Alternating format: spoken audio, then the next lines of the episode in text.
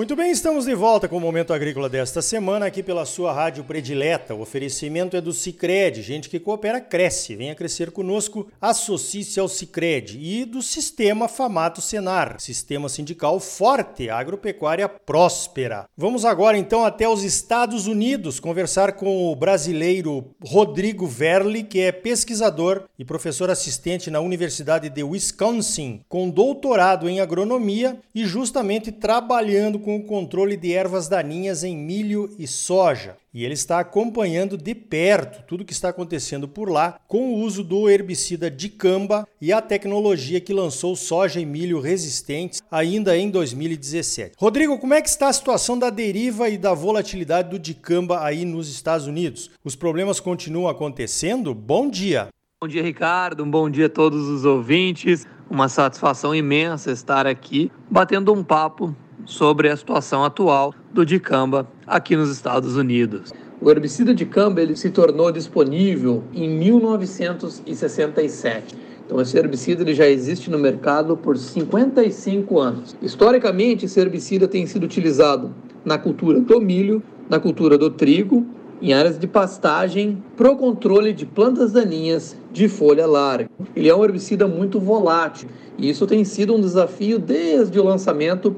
Então, a indústria, nesses últimos 55 anos, tem focado bastante na formulação do produto, desenvolvendo novos produtos comerciais com uma menor volatilização. Em 2017, a biotecnologia Extend se torna disponível no mercado. Então, a partir desse momento, a gente muda a forma com a qual a gente utiliza o dicamba no manejo de plantas daninhas, porque a partir desse momento, o produtor norte-americano começa a utilizar o dicamba pós-emergente nas culturas da soja e do algodão. A soja e o algodão são muito sensíveis ao dicamba, porém, com a questão da biotecnologia, esses herbicidas agora se tornam uma opção para o controle de plantas daninhas de folha larga aqui nos Estados Unidos, no meio oeste norte-americano. Nós estamos tendo um problema sério de infestação de caruru, Amaranthus palmeri ou Amaranthus tuberculatus, que aqui é chamada comumente de water hemp.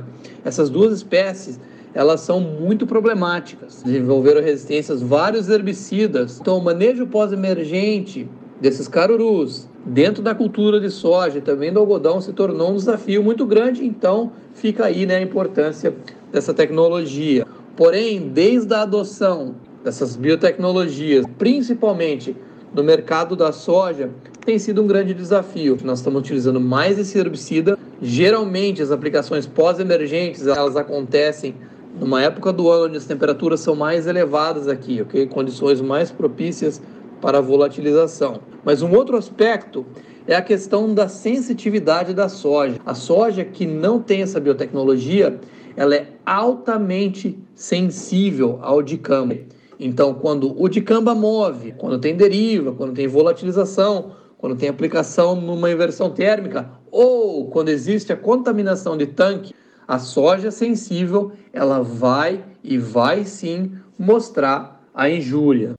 Agora, Rodrigo, eu li uma reportagem da DTN nesta semana dizendo que mesmo as novas formulações aí nos Estados Unidos, mesmo voláteis, têm causado problemas e que os sintomas podem demorar até duas semanas para aparecer. Aí fica complicado de definir até de onde veio essa deriva, hein, Rodrigo? Então é bem isso aí, Ricardo. Uma outra coisa é que tem né, uma alta adoção dessa tecnologia. Nós estamos falando aí né, no contexto atual, essa safra, aproximadamente 35 milhões de hectares de soja aqui nos Estados Unidos. E as nossas estimativas é que aproximadamente 50, 60% dessa área mais ou menos 18 milhões de hectares estejam sendo plantadas com a tecnologia Extend. Então nós estamos tratando uma área muito grande. Mas não somente isso, nós temos aumentado bastante a utilização do herbicida de camba na cultura do milho, devido a essas plantas resistentes que eu acabei de descrever. Existe-se uma necessidade maior do manejo pós-emergente e o dicamba se torna uma ferramenta essencial agora nessas duas culturas, Quanto à tecnologia Extend, os três produtos que são registrados nesse momento para uso em soja, esses produtos eles estão na terceira versão da bula. E nesta nova versão da bula tem uns requerimentos adicionais. Um dos principais sendo a adição de um redutor de volatilização, um adjuvante adicional à cauda. E a outra restrição é a janela de aplicação. O produtor pode aplicar até o dia 30 de junho ou até o florescimento da soja. E mesmo assim, com todas essas restrições adicionais, a gente continua observando o problema, tá? Então, em várias regiões aí, nós estamos tendo vários casos de soja mostrando a injúria com o herbicida de camba, infelizmente. Você mencionou um fator importante, ok, Ricardo? É um dos maiores desafios aqui quando você tenta entender o que está acontecendo. Quando a cultura da soja que não contém a biotecnologia, né, ou a tolerância ao dicamba, ela é exposta a doses baixas de herbicida, seja pela contaminação de tanque, ou seja, pela deriva, geralmente demora-se no mínimo duas semanas para que os sintomas fiquem visíveis, às vezes até três semanas. Então a deriva acontece hoje, o produtor não vai perceber que a soja dele teve uma deriva ou que teve uma aplicação com uma contaminação de tanque até três semanas após entendeu? E isso é um pouco tem sido um pouco difícil porque normalmente quando a deriva acontece os sintomas, né, eles são visíveis na próxima semana, mas essa questão é diferente com o de camba. Então demora um pouco mais. Fica difícil entender o que, que causou. Foi uma aplicação com contaminação de dicamba, foi uma deriva do vizinho, e isso gera, né, acaba gerando um estresse grande quando você é chamado para uma visita de campo para tentar explicar para o produtor da onde veio o problema. Novamente, a cultura da soja é muito sensível, uma dose muito baixa de exposição ela causa essa injúria, tá? E às vezes essas injúrias elas são observadas em campos de produção extensivos, ok? Ok, Rodrigo, informações importantes. Agora, por outro lado, né, você, você já mencionou que o aumento do uso dessa tecnologia de resistência ao dicamba aí pelos produtores americanos já chegou em 50% de toda a área plantada com soja, e isso começou ainda apenas em 2017. Como é que se explica isso, Rodrigo? Se essa tecnologia está trazendo tantos problemas, como é que o pessoal continua adotando maciçamente por aí? Então, essa é uma ótima pergunta, né, Ricardo? O que acontece, né? Em 2017, a tecnologia foi lançada, nós conduzimos questionários e naquele momento estimava-se mais ou menos 20% né, naquele primeiro ano dessa tecnologia sendo implementada, tá? Agora, nessa safra de 2021, como eu mencionei, nós estamos entre 50% e 60% da área de soja sendo plantada com essa biotecnologia. É importante mencionar né, que nesse ano também a biotecnologia Extend Flex, que é uma biotecnologia que confere tolerância ao dicamba, ao glifosato e ao glufosinato, então essa é uma nova adição, foi liberada para uso comercial. Então nós temos uma área significativa de soja aqui nos Estados Unidos sendo plantado com essa tecnologia Extend ou a tecnologia Extend Flex. Então tem várias razões, né, para explicar essa alta adoção. Primeiramente, a necessidade do produtor de ter novas ferramentas para o manejo pós-emergente dessas plantas daninhas que desenvolveram resistência ao glifosato, principalmente as espécies de caruru. Um outro fator a ser considerado é que essa biotecnologia ela está sendo inserida nas variedades de elite. Então, o produtor ele está indo atrás alto potencial produtivo e essas novas variedades, a maioria delas já contém a biotecnologia. O produtor acaba mudando um pouco aí também para essa tecnologia de alguma forma para para se defender. Porém, essa não tem sido tá, a razão principal. Existe sim produtor utilizando isso, porém eu acredito né, que as razões principais aqui para adoção sejam o manejo, né, a opção para manejo da, do caruru e uh, o alto teto produtivo. E a tecnologia continua trazendo uh, os desafios. E em junho nós tivemos temperaturas muito elevadas, atípicas para essa época do ano, e junho é justamente quando a maioria das aplicações ocorreram. O que está acontecendo? Aqui nós temos uma divisão grande entre a tecnologia Extend e a tecnologia Enlist. A tecnologia Enlist ela se torna mais popular para produtores que têm né, geralmente campos menores, que dependem da cooperativa para uma aplicação terceirizada. Mas o que está acontecendo? A soja Enlist está tá mostrando muita injúria ao dicamba, então várias incidências de deriva, contaminação de tanque ocorrendo aí. Isso está gerando um estresse muito grande entre essas duas plataformas. Por que, que me preocupa? É necessário que o produtor tenha várias opções, principalmente para manejo de resistência. Então, uma tecnologia ela não pode dominar a outra porque elas não conseguem coexistir. Na minha mente, isso me preocupa muito. Então, nós temos que melhorar muito nosso sistema de aplicação, apesar de cinco anos já, muita coisa acontecendo, tem muita coisa a ser melhorada, tá? Isso, novamente, é só para descrever o desafio né, que o Dicamba traz. As questões da, da tecnologia de aplicação e a questão também da higiene do sistema de aplicação, muito, muito importante. Rodrigo, aqui no Brasil você deve estar acompanhando, a empresa está recomendando o uso do dicamba somente para dessecação e com prazo também para uso nos primeiros 30 dias após o início da janela de plantio. Isso aí ainda está sendo estudado, está em discussão por aqui, mas provavelmente vai ser o que vai acontecer. Será que essas medidas serão suficientes, Rodrigo, para evitar aqui no Brasil os mesmos problemas que os produtores tiveram aí nos Estados Unidos? Ricardo, essa é uma pergunta muito interessante. Eu acho que é importante né, explicar para o ouvinte as diferenças.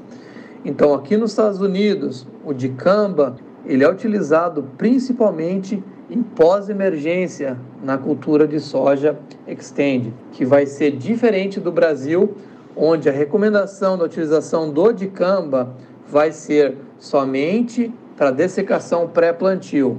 Então, com essa forma de utilização no Brasil, eu acredito que exista sim a oportunidade de se reduzir a questão ah, dos problemas, tanto de deriva quanto a questão da contaminação de tanque, assumindo que o produtor faça um bom trabalho com a aplicação e também com a higiene do sistema de pulverização.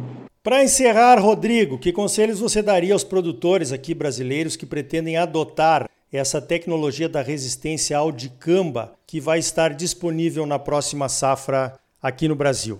Os principais conselhos né, é que talvez a gente comece em partes dos nossos campos. Okay? Então vamos começar experimentando esse herbicida ao invés de começar utilizando 100%. Quais são os campos que têm infestações de plantas daninhas de folha larga, onde o herbicida de camba vem para te ajudar? Então, essa é a minha primeira recomendação: que os produtores sejam estratégicos quanto à utilização desse herbicida. Sigam a bula, respeitem as tecnologias de aplicação, os, os bicos de pulverização, a quantidade de solução que deve ser aplicada, né? Necessita ser uma quantidade maior em volume de cauda, né, que vem para mudar um pouco da maneira com a qual a gente comumente aplica. Recomendo que os produtores prestem muita atenção nas condições ambientais antes de aplicarem o herbicida de camba. Recomendo que evitem a aplicação em dias com temperatura acima de 30 graus Celsius e em dias onde, onde não tem vento. O vento ele é importante para a dissipação de gotas pequenas, uma boa comunicação com os vizinhos, para que se possa entender quais as culturas que vão estar sendo implementadas aos arredores. Então, gostaria de deixar bem claro aqui que eu não sou contra a, tecnologia. Essa tecnologia é uma tecnologia muito importante aqui nos Estados Unidos, porém ela é uma tecnologia mais complexa, uma tecnologia mais desafiadora que demanda um alto nível de conhecimento e um alto nível de tecnificação na questão da tecnologia de aplicação, da higiene do sistema de aplicação e também a questão ao respeito às condições ah, ambientais durante esta aplicação. E como brasileiro, cientista aqui nos Estados Unidos, que tem trabalhado com esse herbicida, com as biotecnologias nesses últimos 4, 5 anos, esse se torna o meu dever de trazer essas informações ao produtor brasileiro, tá? Não para assustar o produtor brasileiro, muito pelo contrário, uma ferramenta fantástica, porém uma ferramenta um pouco mais complicada de ser utilizada. Uma satisfação imensa novamente estar aqui com você Ricardo, e a gente fica aí à disposição. Um forte abraço a todos, desejo a todos muito sucesso na próxima safra. Então tá aí, ó, informações importantes vindas direto lá dos Estados Unidos a respeito dessa nova tecnologia de soja, milho e algodão resistente ao dicamba que nós estaremos usando aqui na próxima safra. Você é sempre muito bem informado, ligado aqui no Momento Agrícola. Crédito, a mola propulsora do agro brasileiro nas mãos dos produtores associados ao cooperativismo. Sicredi, gente que coopera cresce. Associe-se ao Sicredi e venha crescer conosco. Sistema Sindical Forte e Agropecuária Próspera. Sistema Famato Senar. Trabalhando para aprimorar conhecimentos, melhorar vidas e garantir uma produção agropecuária mais sustentável e lucrativa para os produtores associados. E um Brasil melhor para todos nós. Por hoje vamos ficando por aqui. Então até a semana que vem com mais um Momento Agrícola Mato Grosso para você. Até lá!